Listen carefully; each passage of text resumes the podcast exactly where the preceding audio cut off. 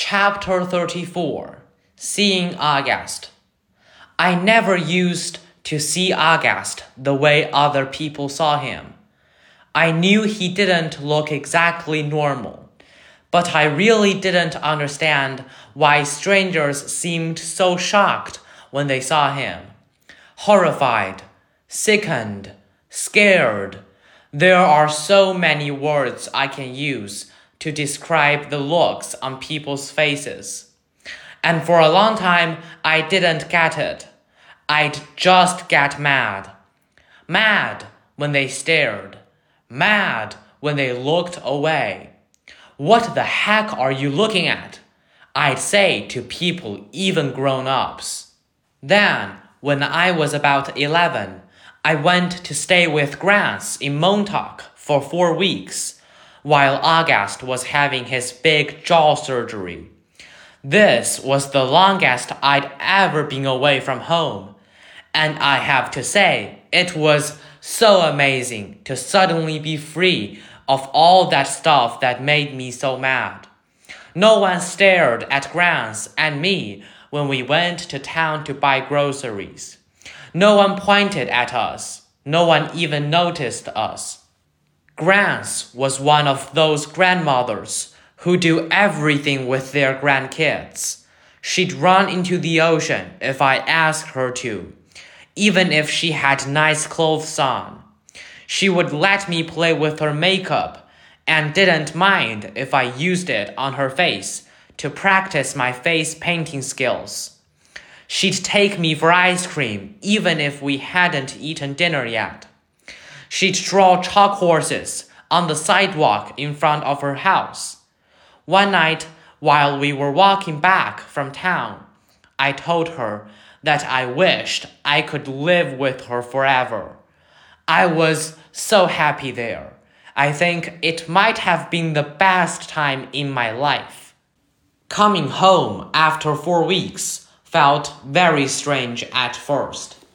I remember very vividly stepping through the door and seeing August running over to welcome me home. And for this tiny fraction of a moment, I saw him not the way I've always seen him, but the way other people see him. It was only a flash, an instant, while he was hugging me. So happy that I was home. But it surprised me because I'd never seen him like that before, and I'd never felt what I was feeling before either. A feeling I hated myself for having the moment I had it. But as he was kissing me with all his heart, all I could see was the drool coming down his chin, and suddenly there I was, like all those people who would stare or look away horrified, sickened, scared. Thankfully, that only lasted for a second. The moment I heard August laugh, his raspy little laugh, it was over. Everything was back the way it had been before.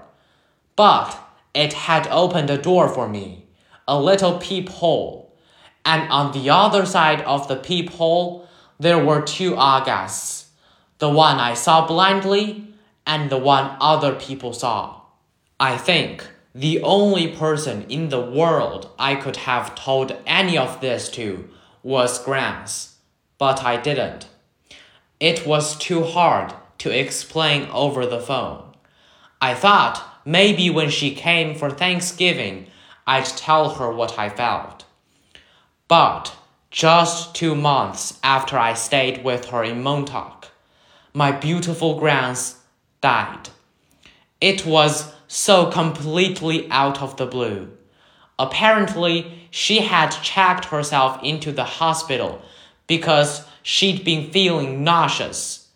Mom and I drove out to see her, but it's a three hour drive from where we live. And by the time we got to the hospital, Grans was gone. A heart attack they told us. Just like that. It's so strange how one day you can be on this earth and the next day not. Where did she go? Will I really ever see her again? Or is that a fairy tale? You see movies and TV shows where people receive horrible news in hospitals.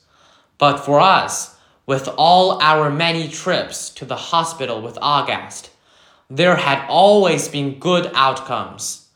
What I remember the most from the day Grans died is mom literally crumpling to the floor in slow, heavy sobs, holding her stomach like someone had just punched her. I've never ever seen mom like that. Never heard sounds like that come out of her. Even through all of August's surgeries, mom always put on a brave face. On my last day in Montauk, Grans and I had watched the sunset on the beach. We had taken a blanket to sit on, but it had gotten chilly, so we wrapped it around us and cuddled and talked until there wasn't even a sliver of sun left over the ocean. And then Grans told me she had a secret to tell me. She loved me more than anyone else in the world. Even August? I had asked. She smiled and stroked my hair, like she was thinking about what to say. I love Augie very, very much she said softly. I can still remember her Portuguese accent, the way she rolled her R's. But he has many angels looking out for him already, Via. And I want you to know that you have me looking out for you. Okay, menina querida? I want you to know that you are number one for me. You are my she looked out at the ocean and spread her hands out like she was trying to smooth out the waves. You are my everything. You understand me, Via? Tu es mia to do. I understood her, and I knew why she said it was a secret. Grandmothers aren't supposed to have favorites. Everyone knows that.